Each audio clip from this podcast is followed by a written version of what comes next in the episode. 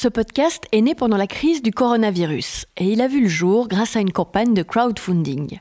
Parmi les très généreux donateurs, j'aimerais en nommer deux. Le premier tient à rester anonyme.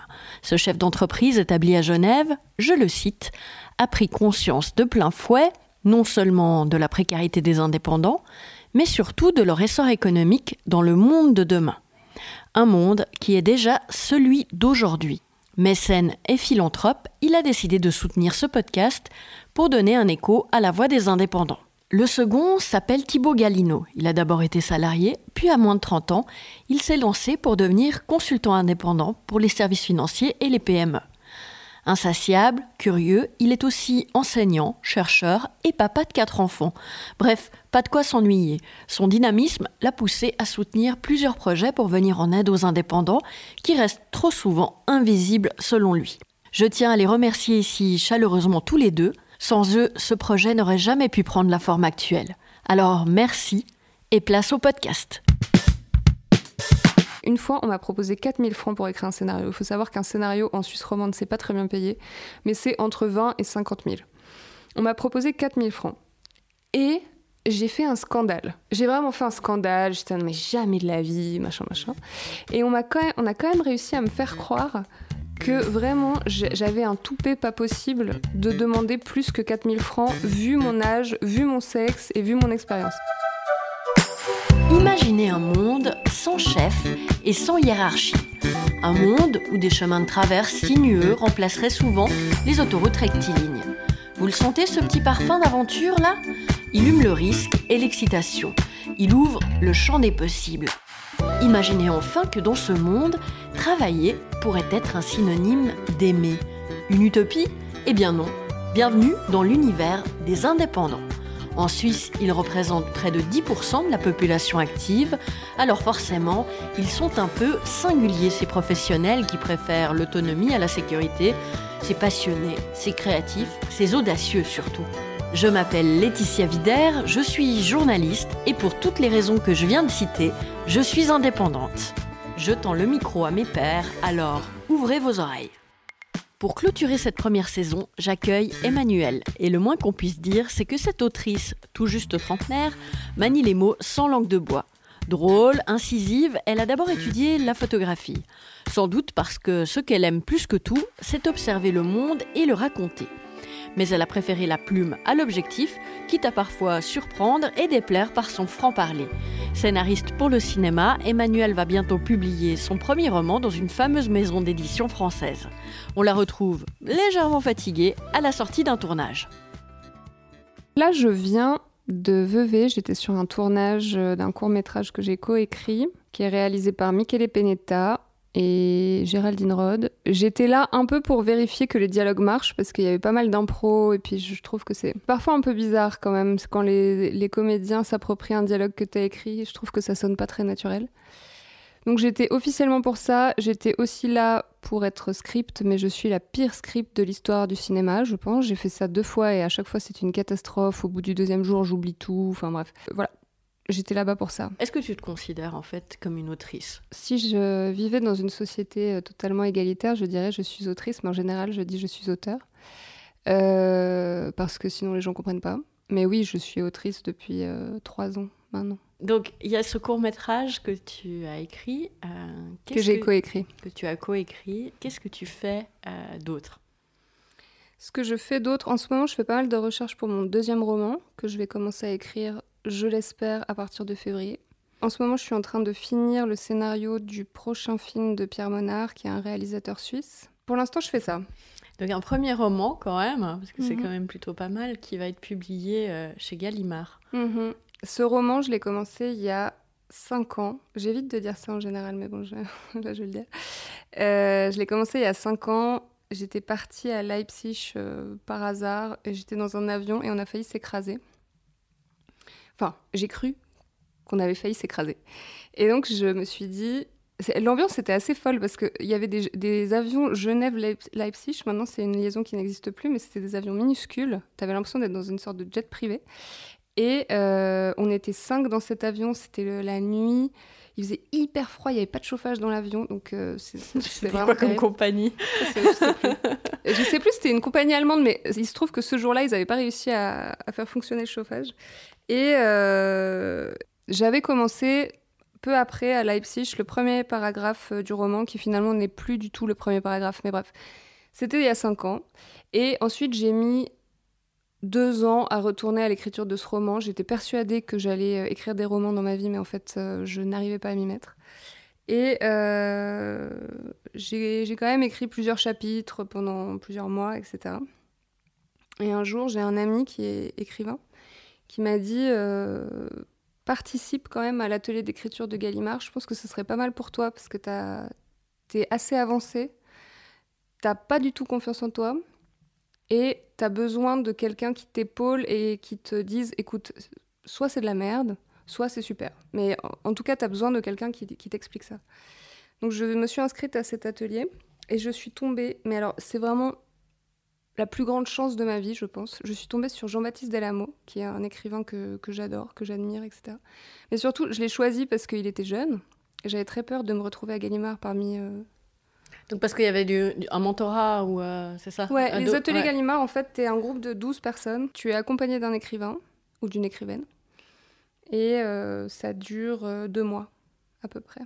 c'est en raison de un soir par semaine, donc ça Donc je me suis retrouvée avec Jean-Baptiste Delamo qui a à peu près mon âge, qui a à peu près les mêmes valeurs et les mêmes convictions que moi et qui a surtout un amour passionné pour la littérature et on s'est super bien entendu. Et on s'est super bien entendu parce qu'il a adoré mon, mon, texte, pas parce que voilà, il n'y a pas vraiment de. Je pense que c'est possible qu'une amitié euh, se crée entre un écrivain et quelqu'un de l'atelier, bien sûr, mais il y a quand même une distance parce que c'est des auteurs de chez Gallimard en général et que la moitié de la population souhaite être publiée par Gallimard. Donc ils, ils, mettent quand même une certaine réserve entre eux. Bref, un jour, Jean-Baptiste me dit J'aime ton manuscrit, j'aimerais bien que tu le finisses et que je le présente à mon éditeur. C'est ce qui s'est passé. Et ensuite, j'ai passé je sais pas combien d'étapes parce qu'en fait, c'est très très long et très dur d'être accepté par le comité de lecture. Donc, j'ai réécrit plusieurs fois la fin du roman. Euh, j'ai eu des entretiens, etc. Jusqu'à ce que je reçoive un, un mail qui me disait que c'était bon. Qu'est-ce que tu as ressenti à ce moment-là? Eh ben, c'est une très bonne question. Je n'en ai aucune idée. Je me rappelle même plus du moment. En fait, ce qui est marrant, c'est que j'ai fait une espèce de burn-out cet été. Et euh, je m'étais dit, j'avais beaucoup d'échéances, des grosses deadlines et tout, jusqu'à début octobre. Et je m'étais dit, à partir du moment où on arrive vers la mi-octobre, je prends plusieurs semaines de vacances et je coupe mon téléphone, ce que j'ai fait. J'avais enlevé mes mails et tout. Et euh, un jour, mais je sais même pas pourquoi, je sais même plus pour quelle raison. Je me dis, il faut que je réinstalle Gmail quand même, parce que ça va être la merde. Et je me rends compte que j'ai genre deux, trois mails de mon éditeur qui m'expliquent, genre, Emmanuel, je vous ai envoyé un, mail il y a cinq jours pour vous, pour vous annoncer que vous êtes publié chez Gallimard, euh, dans la collection blanche en plus. Et donc, euh, voilà. Donc, en fait, je crois que j'étais juste. Euh, alors, ça va paraître très prétentieux, mais je me suis dit, ah, mais enfin, quoi. C'est bon. et pourquoi pas Ouais, et pourquoi pas Je t'ai entendu dire justement que tu manquais de confiance en toi, mais que sur euh, ce que tu faisais, mhm. ton travail, tes productions, ton écriture, euh, tu étais assez, euh, assez sûr de toi. Bon, ça, ça, je reviens un peu sur... C'est marrant parce que j'ai réécouté le podcast dans lequel je dis ça. Et puis, c'est vrai que c'était une période où j'avais presque fini mon roman c'est une période où tu te poses plus vraiment de questions, où tu es obligé d'avoir confiance en toi parce que sinon, enfin, as passé 4 ans à faire ce truc. Si, si, si tu te dis, euh, ah, c'est peut-être un peu naze, c'est affreux dans ta tête, quoi.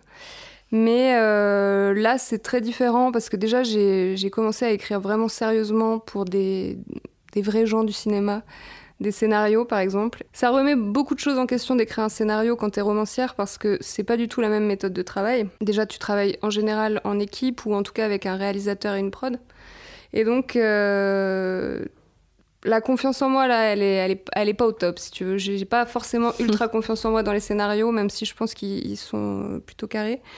Pour ce qui est du roman en fait c'est même pas tant de la confiance, c'est tu dois te mettre dans un tel état, enfin moi en tout cas je dois me mettre dans un tel état d'hypnose pendant des mois et des mois que au bout d'un moment euh, je me dis que la poésie que je ressens et que je vois dans le monde et que je vois chez les êtres humains qui n'ont en général rien de poétique quand tu les connais au quotidien, elle va, elle va finir par, euh, par arriver au lecteur. Et, ça, en ça, j'ai confiance en ce processus. Mais je peux le perdre, tu vois. C'est ça en ce moment que je me dis. Je me dis, n'aie pas trop confiance parce que ce truc magique, tu peux le perdre un jour. Comment tu l'expliques ce truc magique, justement? Tu veux la vérité? Je l'explique, euh, je l'explique par, en général, une enfance pas très heureuse. je pense que les écrivains ont ça en commun quand même. Enfin, les, les, grands écrivains que je, alors je dis pas que je suis une grande écrivaine, loin de là, mais ceux que j'admire, et il y en a énormément, c'est des gens qui ont vraiment eu une enfance euh, très solitaire ou, ou même dramatique, tu vois. Et tu dois te créer une sorte de monde intérieur, je pense. Ou une sorte de ouais c'est plutôt une sorte d'hypnose une sorte d'hypnose où où t'es plus spectateur que acteur de, du monde en fait. Moi j'ai l'impression par exemple là j'étais sur ce tournage avec Casey Moteklein euh, alors lui c'est vraiment quelqu'un qui attire la lumière. Tu, tu il rentre dans une pièce il est Enfin, il est ultra charismatique, il a 21 ans, t'as l'impression qu'il en a 50 quand il te raconte ses souvenirs. Moi, je suis genre euh, la, la plante verte euh, dans la pièce, tu vois.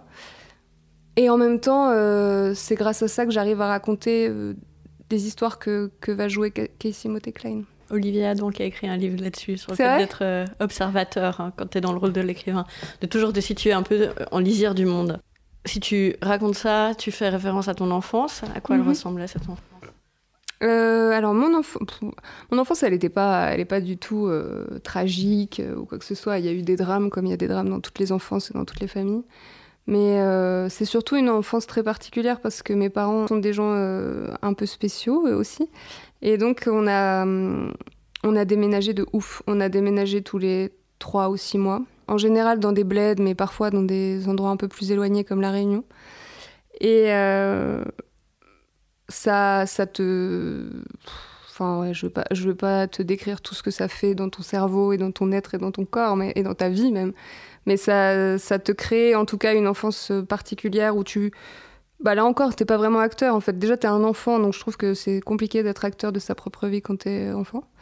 Et puis surtout, t'es trimballé, t'es beaucoup trimballé euh, de gauche à droite. Tu, tu peux pas vraiment t'attacher aux gens, même si tu t'attaches à eux. Tu sais, en fait, t'en arrives même à mentir. Ça, c'est, c'est quand même assez fou. C'est que c'est une enfance où j'ai pas mal menti parce que tu sais très bien que si t'annonces aux gens en fait, je vais déménager dans six mois. Ils vont pas s'attacher à toi comme, euh, comme si tu étais une personne normale qui arrive là et qui va vivre là-bas toute sa vie. Donc, euh, c'est ouais, une enfance assez solitaire et assez euh, en marge, en tout cas. Finalement, ton socle, c'était ton imagination ou quelque chose de, de cet acabit-là? Ouais, je pense que c'est mon imagination, mais c'est surtout, en tout cas, quand je dis. tu vois, ça, ça, se rapporte pas mal à l'hypnose. Genre, j'ai appris à lire très très tôt, vraiment. On sait, on sait pas pourquoi, sincèrement. Personne ne sait, ma mère euh, ne l'explique pas. J'ai appris à, lire très tôt, mais je pense que j'ai appris à lire parce qu'il y avait des livres autour de moi et que je, m'ennuyais. Et ça, la lecture, peut-être que ça développe l'imagination, enfin sûrement, mais ça permet quand même de voir le monde et, de voir plein d'autres vies et de, et de s'échapper aussi un peu quand t'es enfant. C'est ça surtout que j'ai entretenu, je crois. Tu dis euh, assez volontiers que tu as toujours voulu écrire des livres. Mais le parcours, il n'a pas été aussi linéaire que ça. Mm. Euh, à quoi il a ressemblé ton parcours? Tu as eu ton bac très tôt Ouais, j'ai eu mon bac très tôt, avec deux ans d'avance. J'étais dans un lycée euh, très catho. Ou alors, vraiment, je me rappelle, d'ailleurs, j'aimerais bien lui envoyer mon roman à ce mec. Je me rappelle que le directeur, j'étais vraiment une élève, une très bonne élève. Mais je sais plus ce qu'il y avait eu. Enfin, J'avais été convoquée chez le directeur, quoi. Et il m'avait dit euh, Mais Emmanuel, euh, pourquoi êtes-vous en série littéraire? Parce que j'ai donc passé un bac littéraire. Euh, vous savez très bien que vous n'aurez aucun travail à part celui de professeur de français. Et, et vraiment, je me rappelle dans ma tête me dit mais, mais quel gros con ce mec Mais quel gros con Et en même temps, il y avait quand même cette crainte qu'il ait raison, quoi. Parce qu'autour de moi, je l'ai. Enfin, ouais, autour de moi, il n'y avait, y avait pas du tout d'écrivains, il y avait encore moins d'artistes, il y avait, il y avait vraiment que des métiers très traditionnels, euh, pas, pas, très fun. Ensuite, je suis montée à Paris pour euh, notamment suivre euh, mon copain de l'époque, mais aussi pour une école de photo que j'aimais bien, qui s'appelle Les Gobelins. Et j'ai aussi habité à New York pendant un petit temps. Et puis, je suis. Euh, tu me dis ça comme ça. C'est quoi à New York? Oui, en fait, en gros. non, mais c'est tellement compliqué. Je te jure, ces années-là, elles sont tellement compliquées. En gros, j'habitais euh, à Montpellier. J'avais 18 ans. J'habitais à Montpellier dans une chambre étudiante, mais de merde. Genre, vraiment, t'avais l'impression quand tu rentrais dans cette chambre étudiante que mes parents m'avaient abandonné, ce qui était peut-être un peu le cas. Euh, et, j'ai rencontré un mec dans une soirée et je me suis dit, ah, il est génial ce mec. Et ce mec m'a annoncé pendant cette soirée qu'il partait vivre à New York. Et du coup, je me suis dit, bon, bah voilà, super, je rencontre enfin un mec qui m'intéresse et il se casse. Et donc, au bout de deux mois, euh, vu que je rencontrais que des gens nazes, j'ai fini par l'appeler et lui dire euh, S'il te plaît, puis-je venir à, New York te rejoindre Et il travaillait dans le cinéma. Et donc, je l'ai aidé un peu sur des tournages. Enfin, j'apportais les cafés, tu vois. Ensuite, je suis repartie. On a, on a vécu ensemble à Paris. Et puis un jour, il m'a quitté, ce qui est vraiment super maintenant que j'y repense parce que c'était une, grande chance. Mais alors à l'époque, c'était le trauma euh, total, quoi. J'avais l'impression que je m'en remettrais jamais. Donc je me suis dit, je vais partir très loin. Et j'ai pensé à la Suisse. Et je me suis dit, euh, bon bah voilà, je vais faire une école de photo que j'aime bien. Euh, il paraît que c'est une super école et tout. Je vais faire cette école de photo pendant deux ans. Je vais revenir à Paris. Je vais être photographe de pub. C'était mon, quand même mon objectif. photographe de pub parce que je savais qu'il gagnait genre 15 ou 20 000 euros par mois. Et euh, je vais me payer un bête d'appart et je vais tous les baiser, quoi. et ça ne s'est pas vraiment passé comme ça.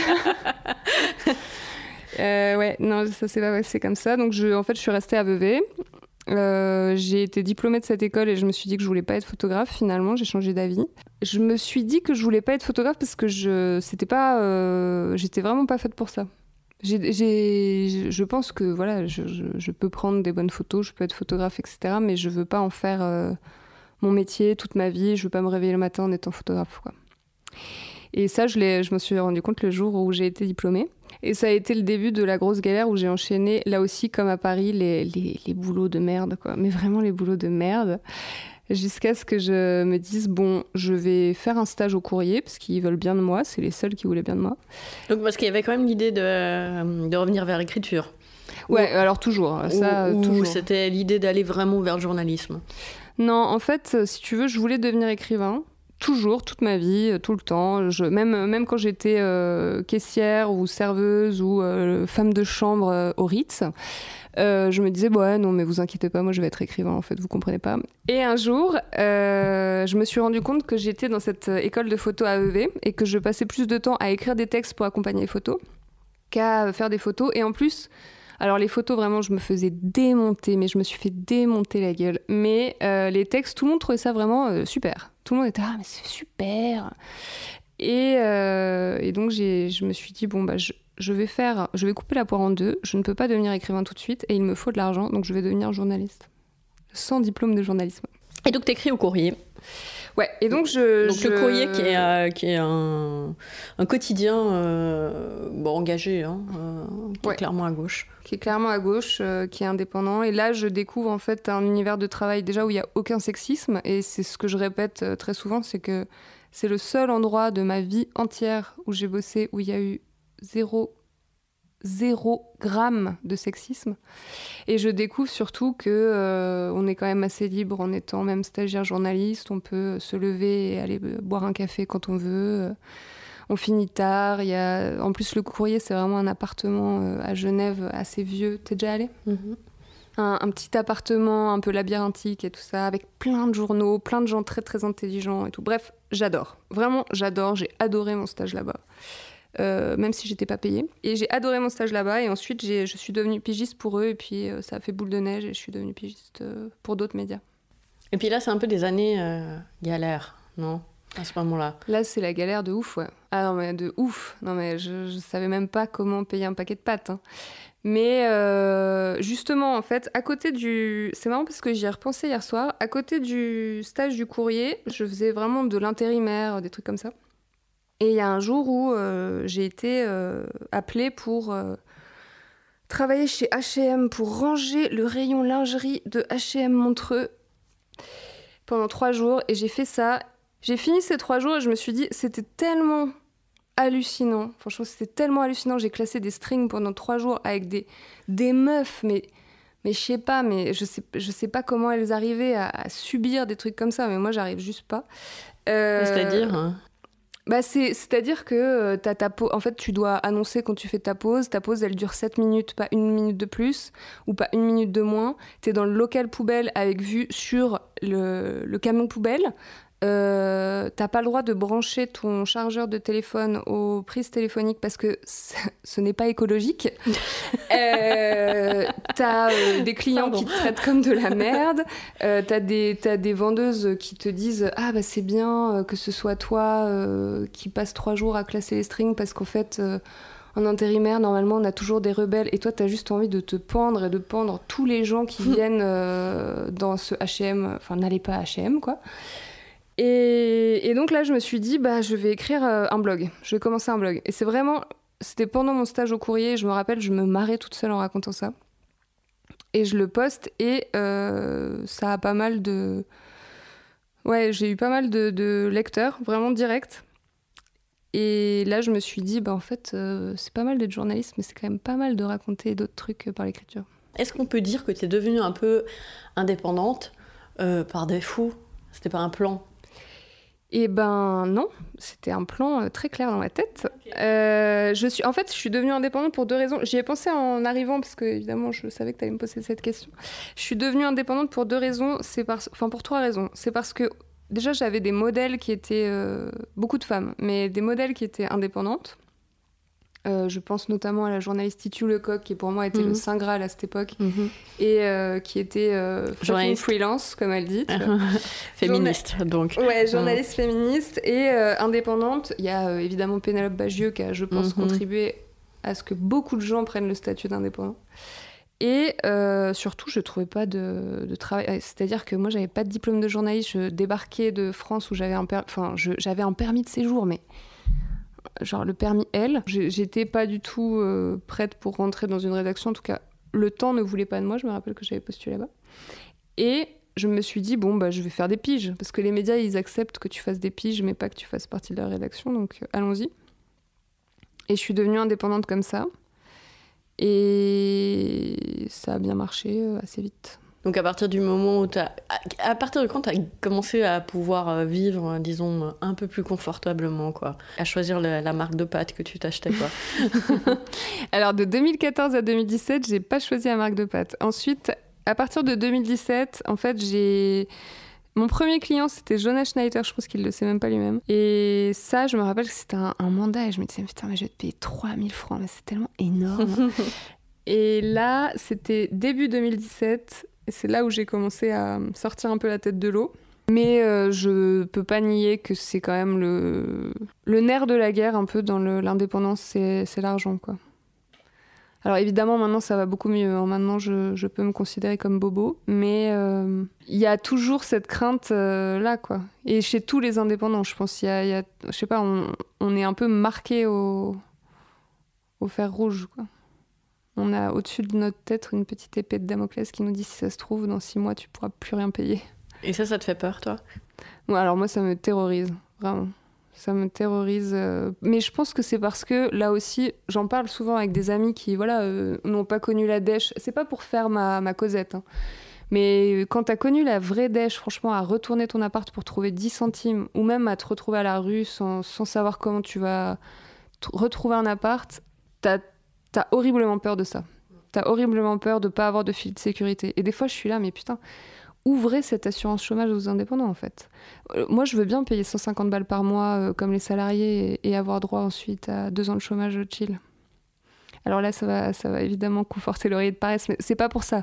C'est uniquement, c'est vraiment uniquement pour se dire, si jamais il n'y a plus aucun client qui m'appelle, alors que j'ai fourni euh, quand même pas mal de travail dans ma vie, euh, j'aurais droit à quelques mois de, de chômage payé, quoi. De tranquillité euh, mentale, en fait. C'est ça, surtout. Ouais, ouais, mhm. c'est ça. C'est ce que je répète souvent aussi, et c'est un cliché. Il y a plein de gens qui l'ont dit dans ton podcast, mais je pense que c'est un cliché qui est très vrai pour certaines personnes. C'est que la liberté n'a pas de prix, vraiment.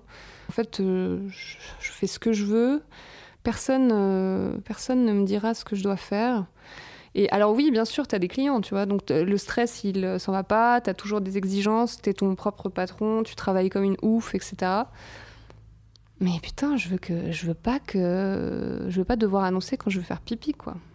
Tu as connu pas mal de galères de logement et d'ailleurs, euh, si je, tu me dis si je dis des conneries, mais d'après ce que j'ai compris, euh, tu as écrit le scénario euh, d'une web série qui a trait à ces galères-là. Mhm. L'indépendance, le fait d'être française, mm. d'être une femme. Est-ce que tu peux me parler un peu de ces galères d'appart et puis comment euh, t'en es venu à écrire un scénario là-dessus? Comme on a beaucoup déménagé avec mes parents, j'ai jamais connu une maison, j'ai pas une maison d'enfance, tu vois, la maison de mes parents que j'ai connue, etc. Donc pour moi, déménager, ça fait presque partie de, de la vie. Mais c'est vrai que quand je. J'ai eu des galères d'appart en France. Hein. Franchement, je me suis retrouvée dans des. Bah, comme je t'ai dit, la chambre étudiante à Montpellier, non mais sérieux, c'était une blague. À Paris, euh, ouais, on a un peu galéré pour trouver un appart, etc. Mais quand je suis arrivée en Suisse, alors, j'avais, euh, j'ai eu de la chance, je suis tombée sur une coloc, etc. Voilà. Mais à partir du moment où je me suis mis en couple, puis que j'ai quitté la personne avec qui j'étais en couple et avec qui j'habitais, là, je me suis rendu compte que euh, oui, j'étais très précaire. Enfin, j'étais pas très précaire, hein, mais voilà, t'es indépendante, donc t'es considérée comme quelqu'un qui n'a pas de thunes. et surtout, j'étais française. Alors ça, tu l'as bien dit, c'est le gros point noir. Euh, donc j'ai commencé à galérer. Mais surtout, alors franchement, là je le, dis et j'espère qu'il y a des gens qui, entendront et je sais pas, qui se révolteront. J'ai découvert ce système des, des, gérances immobilières suisses. Mais genre, sincèrement, on marche sur la tête. Enfin, tout, tout, toute la Suisse, euh, je sais pas comment c'est en Suisse allemande, peut-être que ça, va un peu mieux, hein. mais la, Suisse romande entière marche sur la tête en ce qui concerne les appartements, l'immobilier, les gérances immobilières, la manière dont ces gens nous traitent tous. Euh, la manière dont ça fonctionne, le, fait que je...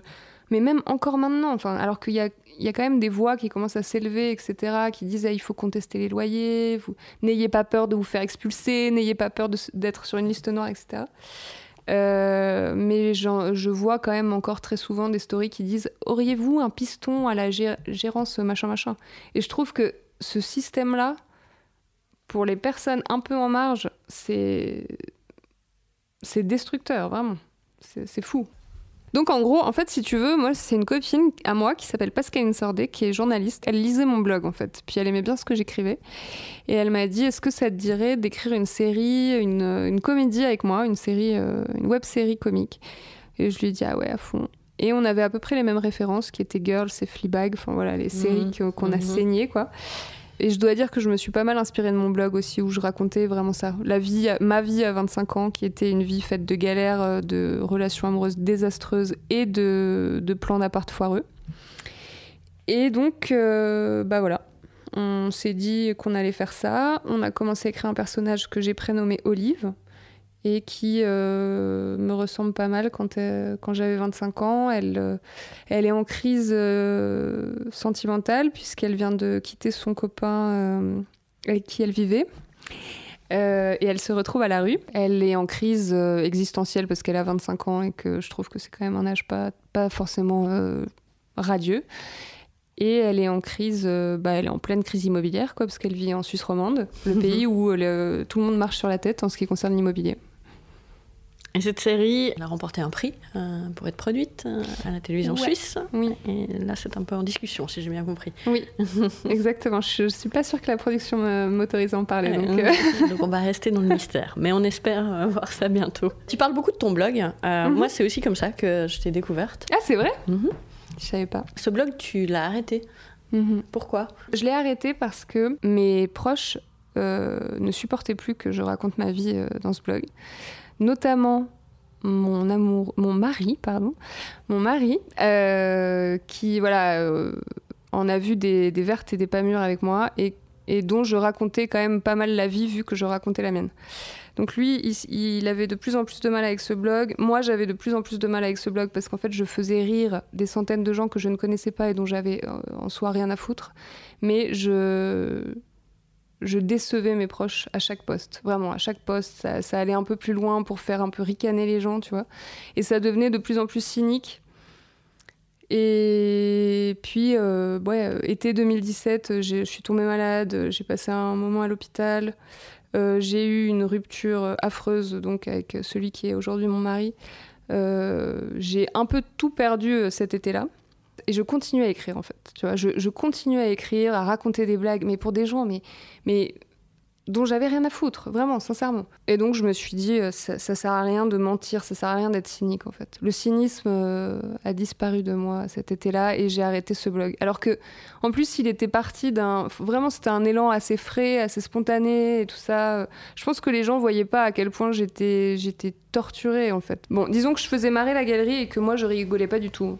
Vraiment Mhm. pas du tout. Mhm. Je crois qu'on partage ça, mais un amour pour un écrivain euh, qui s'appelle euh, Philippe Jaénada. Jaénada, qui use, use passablement de ce ressort-là, qui va Mhm. piocher dans sa vie, qui se fait un peu passer pour un, un brave loser. Il n'y avait pas aussi finalement quand même une démarche littéraire là derrière euh, Ah, mais c'est sûr. C'est marrant que tu parles de Jaénada parce que j'ai parlé avec Philippe Jaénada de mon blog. Justement parce qu'il se trouve qu'il s'est retrouvé dans un post de blog. Et c'est là aussi, ça a été un électrochoc parce que c'est quand même lui qui m'a envoyé un mail. Si tu veux, j'ai rencontré Philippe Jaénada à la Brive-la-Gaillarde. Je fais une- un petit aparté, mais je pense que c'est assez Mhm. intéressant sur cette histoire de blog. C'est sûr qu'il y avait une, une volonté littéraire derrière ce blog parce qu'il y a des posts qui étaient mieux écrits que d'autres, etc. Et puis que je voyais surtout que j'arrivais à, hum, à capter l'attention et à retenir des gens. Donc ça, c'était c'était très bien. Mais j'insérais... En fait, le, le, le, le fond était problématique. Et donc un jour, j'ai écrit un post de blog où je raconte que je suis allée au Salon du Livre de Brive-la-Gaillarde, qui est un salon du livre assez réputé, et que j'ai rencontré Philippe Jaénada. Et il se trouve que c'était une rencontre vraiment hyper forte pour moi parce que donc j'étais euh, à l'époque encore maintenant mais moins mais à l'époque j'étais super fan de ce mec que je trouve toujours extraordinaire et, euh, et c'était une rencontre assez belle moi j'étais euh, en pamoison totale et lui il m'avait vraiment enfin voilà c'est un mec euh, gentil. C'est vraiment un mec gentil très drôle très humble etc et il m'avait vachement encouragé. On avait parlé juste cinq minutes. Il m'avait fait une dédicace magnifique sur un des livres et tout. C'était super. Et euh, je rentre et je raconte mon histoire et je, je cristallise l'histoire sur un détail qui est qu'en fait, c'est vrai que c'était pas très malin, mais il, il a un peu euh, ricané en entendant mon prénom, qui est donc Emmanuel. Et il m'a dit Ah oui, film de cul, nanana. Enfin, la, la blague qu'on m'a sortie à peu près mille fois, genre Ah, Mhm. t'es passé sur M6 euh, hier soir, ou je sais plus quoi, enfin bref. Et c'est vrai que c'était pas très malin. Mais j'ai cristallisé sur cette question et j'ai fait tout le post sous cet angle en disant Mhm. Mais putain, mais pourquoi il m'a dit ça Euh, Quel gros beauf, ha ha ha. Alors que c'était vraiment sincèrement quelqu'un que, que, que j'admirais, que, que Mhm. j'adore, etc. Et euh, bref, je publie ce truc. J'envoie un jour un mail à Philippe Jaénada pour lui expliquer pardon, que euh, je suis en pleine rupture amoureuse et que c'est la fin du monde et que vraiment il faut qu'il m'aide. Et euh, je le connaissais pas, hein, donc je l'avais vu 5 minutes à Brive-la-Gaillarde. Et il me répond un mail long comme la jambe qui me dit, euh, mais tellement gentiment, genre il me donne plein de conseils, il me dit que ça va aller mieux, nanani, nanana. C'était pendant l'été 2017 justement. Et il me fait un petit PS pour Mhm. me dire écoute, j'ai quand même lu ton blog parce qu'il se trouve que j'ai une alerte Google sur mon nom. S'il te plaît, ne le dis pas parce que ça fait vraiment beauf. Mais j'ai une alerte Google sur mon nom et donc euh, je l'ai lu et je me suis dit euh, mais c'est pas possible. Est-ce qu'elle parle de moi? Est-ce qu'elle s'est pas trompée? Euh, J'ai l'air d'un d'un gros beauf ultra balourd. Je me suis sentie un peu con. Et donc, moi, je lis ça, je m'effondre, évidemment. Je me dis, mon Dieu, c'est horrible. Et là, je me suis dit, j'arrête. On va revenir à la question récurrente de ce podcast. Tu en as parlé brièvement tout à l'heure, mais euh, qu'est-ce qu'on pourrait dire de ce petit oreiller de paresse euh, dont nous a gratifié euh, Monsieur euh, Parmelin au début du printemps? Et ben, en fait, j'ai un, premier sentiment qui est un peu paradoxal parce que, à la limite, je le comprends. Je comprends que quand tu es comme Monsieur Parmelin, pardon, je le connais pas très bien, mais je, franchement, j'imagine. Comme tu es comme Monsieur Parmelin, inséré à 100% dans un système qui fonctionne plutôt bien en Suisse. C'est un système, le, salariat fonctionne bien en Suisse, il y a du travail, il y a des salaires, tout le monde vit à peu près correctement si tu es salarié. Je comprends que les indépendants puissent passer pour des paresseux parce qu'ils sont en dehors de ce système et donc ça fait peur. C'est un peu comme les étrangers ou les marginaux. Mais, et, puis en plus, ils, ils rentrent pas dans la case entrepreneur ou chef d'entreprise. En général, les indépendants, ils sont tout seuls. Mais quand tu le vis de l'intérieur, mais moi j'ai ricané toute seule devant ma télé. Quoi. Je me suis dit, mais monsieur Parmelin, je sais que vous travaillez beaucoup, mais venez travailler avec moi, franchement. Venez travailler avec moi, venez angoisser avec moi, venez passer des nuits blanches et venez vous retrouver avec même pas de droit au chômage et on en reparle, franchement. On en reparle. Et même pas de deuxième pilier. Ouais, c'est peut-être ça qui le touchera le plus. Parce que... Mais euh, ouais, ça m'a bien fait rire. Est-ce que tu as un péché de paresse? Un péché de paresse, n'importe quel euh, péché de paresse? Mhm. Alors, euh, bah, je vais pas faire plaisir à Monsieur Parmelin, mais moi, euh, j'adore ne rien foutre. mais alors, Moi aussi. Monsieur Parmelin, je sais pas, mais moi je te comprends parfaitement. mais ces deux dernières années, bah, c'est à partir du moment où je pense que tu as une, une activité indépendante. Et vraiment, c'est pas, c'est pas pour défendre ma cause, mais, mais je pense qu'elle mérite d'être défendue. Et d'ailleurs, heureusement que tu es là. Euh, quand tu es indépendante, tu prends. Tu, tu peux pas ne rien foutre. Alors oui, il y a des soirées où tu t'autorises à ne rien foutre, euh, comme n'importe quelle personne lambda. Mais tu prends jamais de. Moi, je- par exemple, j'ai pris une semaine de vacances en deux ans et demi. Mais ma semaine de vacances, euh, non mais c'est une blague. Enfin, c'est-à-dire que je ne suis pas payée, donc je continue à travailler. En fait, je continue à regarder mes mails, je continue à essayer d'avoir. Alors, je vais pas démarcher les clients. Là, c'est- différent, tu vois. Je vais pas aller voir des réals ou des boîtes de prod en leur disant, hey, les gars, s'il vous plaît, faites-moi écrire un scénario, je suis super. Mais je passe mon temps à répondre à des mails, je passe mon temps à essayer d'écrire des piges, parce que j'en écris encore un peu, pour payer mes vacances, en fait. Et pour arriver à la rentrée, enfin, après ma semaine de vacances, en me disant, ça va, euh, je suis pas euh, à moins 500 sur mon compte. Comment tu vis de tes boulots d'écriture? Parce que tu fais quasiment plus de journalisme. Actuellement, je gagne euh, ma vie correctement parce que je suis payée par des boîtes de production qui font appel à moi pour des scénarios ou euh, je me fais rémunérer pour des, des choses que j'ai écrites en droit d'auteur. Mais j'ai toujours cette angoisse dont on parlait avant. J'ai toujours cette angoisse et surtout, là, actuellement, pour être tout à fait honnête, j'ai des rentrées d'argent jusqu'en février où j'ai une deadline pour rendre un gros scénario. Et ensuite, je sais pas je sais pas comment je vais vivre. Et ça, c'est pas très grave parce que j'ai l'impression que je peux rebondir. Et puis pour une fois, là, pour la première fois de ma vie, j'ai un peu d'argent de côté. Mais ce que je trouve dur, en fait, c'est d'avoir cette angoisse et aussi de devoir te... Par exemple, je parle des boîtes de production. Quand tu as affaire à une boîte de production, c'est comme quand euh, les salariés passent un entretien d'embauche et qu'on leur dit, vous, voulez, vous avez quelle prétention salariale? Tu, tu estimes un truc. Sauf que là, c'est quelque chose qui va te faire vivre pendant des mois et des mois. C'est pas un salaire pendant des années. Et t'es un peu ton propre avocat euh, dans ces négociations avec les boîtes de production, qui sont évidemment des structures qui sont habituées à, à parler salaire. Et nous, les indépendants, on n'est pas formés à ça. Et je trouve ça tellement triste. Et tu sais ce qu'on s'est dit avec une de mes potes, qui est indépendante aussi? On s'est dit, en fait, on devrait négocier nos honoraires en imaginant qu'on négocie pour notre meilleur pote. Parce que là, peut-être qu'on arrêterait de se, se descendre tout le temps. Parce que moi, je suis un peu du genre à dire Ah oui, euh, 500 francs. Euh, Non, mais une fois, je, je dois quand même raconter. Une fois, on m'a proposé 4000 francs pour écrire un scénario. Il faut savoir qu'un scénario en Suisse romande, c'est pas très bien payé, mais c'est entre 20 et 50 000. On m'a proposé 4000 francs. Et j'ai fait un scandale. J'ai vraiment fait un scandale. J'étais mais jamais de la vie, machin, machin. Et on, a quand même réussi à me faire croire que vraiment j'avais un toupet pas possible de demander plus que 4000 francs vu mon âge, vu mon sexe et vu mon expérience. Euh, Alors, ce qui est évidemment totalement faux, c'est une stratégie. Mais en fait, quand tu es tout seul, comme un con, et que tu gères ta boîte comme un con tout seul, Et qu'en plus, tu as peut-être euh, certaines failles de confiance euh, Ouais, à gauche, à droite euh, qui traînent. Ouais, Mhm. peut-être que t'as pas confiance, mais en même temps, j'ai l'impression que n'importe quel début de carrière, t'as pas forcément ultra confiance et que ça, ça, ça arrive avec l'âge. Mais en tout cas, ce qui est sûr, c'est que quand on, on te laisse croire que tu racontes n'importe quoi, quand t'as personne pour te défendre, eh ben c'est compliqué. Une des qualités qu'on partage, sans doute, euh, nous les indépendants, euh, c'est une certaine forme d'audace. À quel moment tu t'es sentie le plus audacieuse Et qu'est-ce que c'est pour toi d'ailleurs l'au- l'audace? La dernière fois que je me suis sentie audacieuse, je pense que c'est euh, quand euh, le, le premier entretien que j'ai passé pour un scénario, où je rencontrais un réalisateur, qui en plus est vraiment adorable. Mais je, rencontrais ce réalisateur et il m'a dit, écoute, je cherche une scénariste, etc. Donc c'était il, y a- trois ans.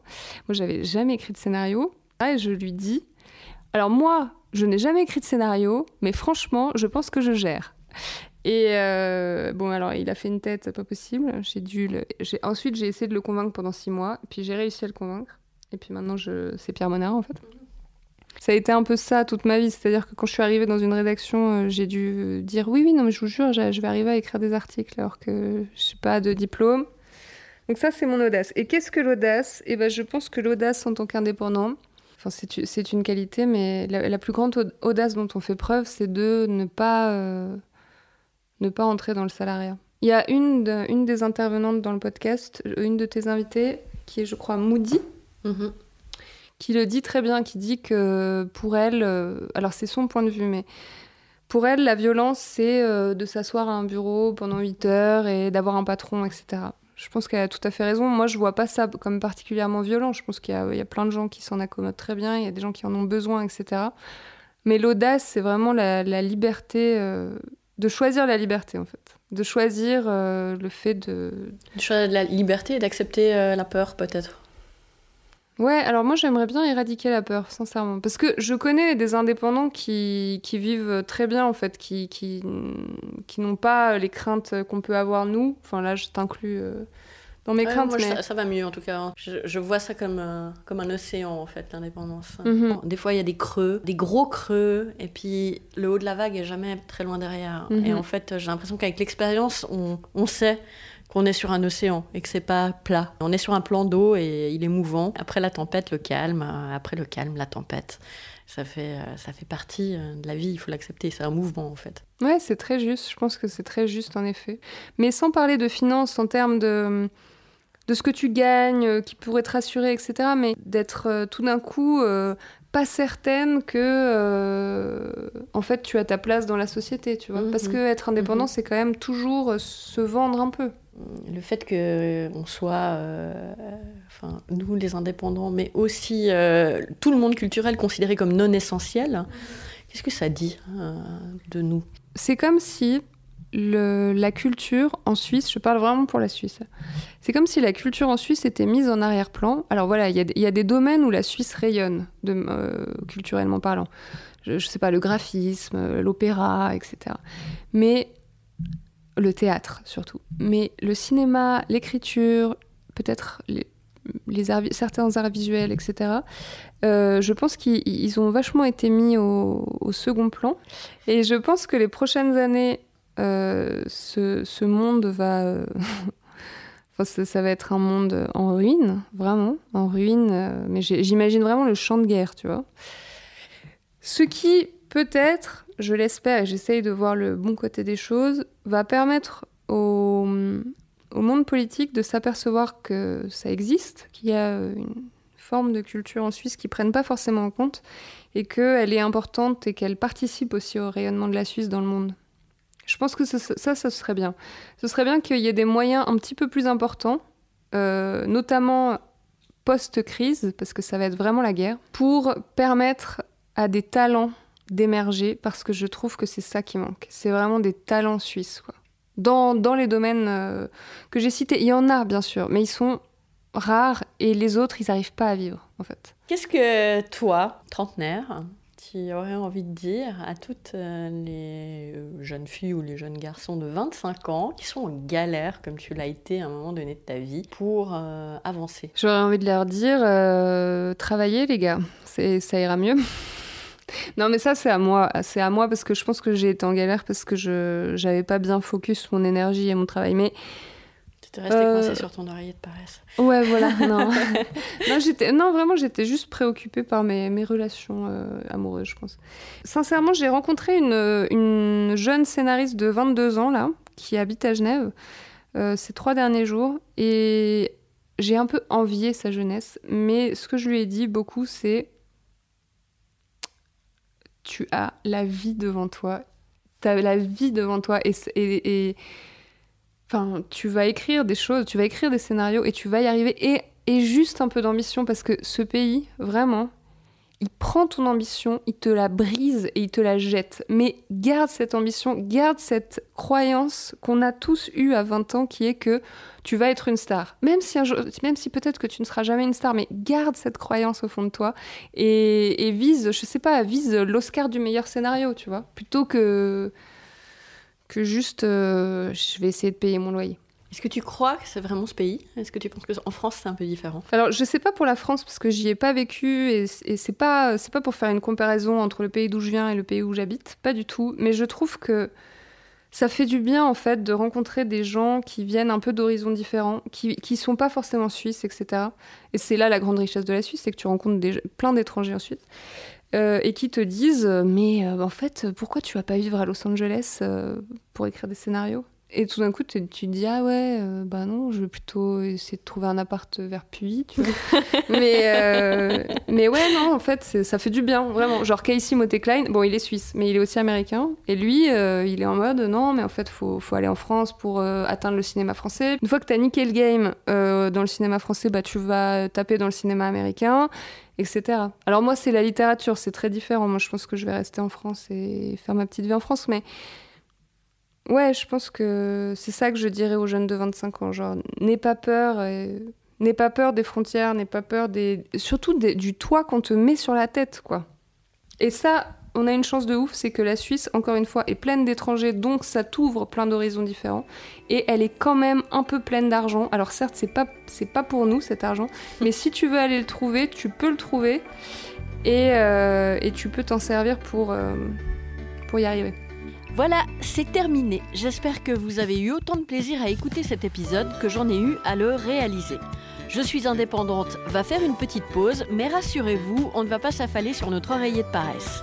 Rendez-vous en 2021 avec de nouvelles personnalités, audacieuses, débrouillardes, inventives et évidemment inspirantes. Et pour cette deuxième saison, le podcast cherche des partenaires financiers pour se développer et vous proposer encore plus de contenu. Alors si l'aventure vous tente, n'hésitez pas à me contacter.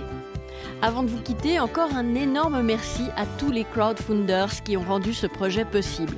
Merci particulier à Farah Jouffroy de Human Challenge et à l'OPPIF, l'organisation de promotion de projets inventifs et farfelus. Et enfin, merci à vous, auditrices et auditeurs de ce podcast. Je vous souhaite une fin d'année illuminée de petits bonheurs. À bientôt!